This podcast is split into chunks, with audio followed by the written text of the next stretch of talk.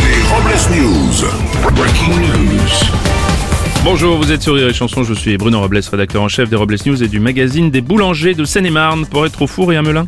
Bonjour, je suis Aurélie Philippon. Et hier, on m'a dit, mais c'est dingue Comment une fille comme toi peut être encore célibataire Oh bah attends, discute avec moi encore 5 minutes, tu vas comprendre. Allez, c'est l'heure des Robles News. Les Robles News.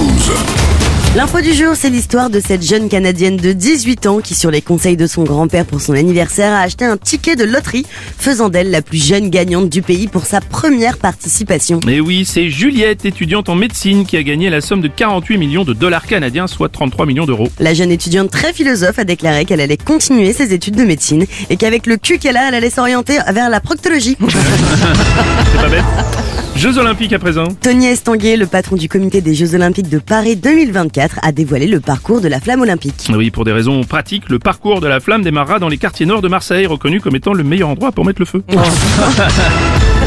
Le changement climatique menace aussi la production de jambon ibérique. Et Eh oui, face à des étés de plus en plus secs, la production de jambon Bellota est menacée à cause des chaînes qui produisent de moins en moins de glands. Or, c'est la base de leur alimentation. Oui, en effet, ces cochons consomment entre 8 et 10 kilos de glands en deux mois. Et Eh oui, consommer entre 8 et 10 kilos de glands en deux mois en apprenant la nouvelle, Clara Morgan s'est dit impressionnée.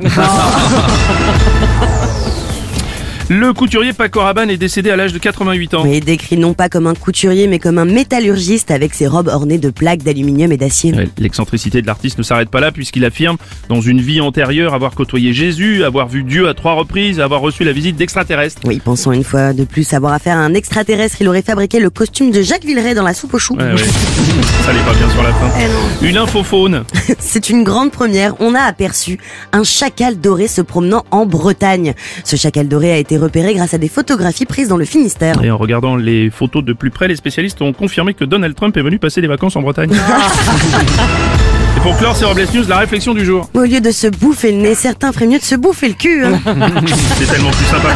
Merci d'avoir suivi les Robles News et n'oubliez pas. Rire et chanson. Deux points. Désinformez-vous. Mais- Les Robles News.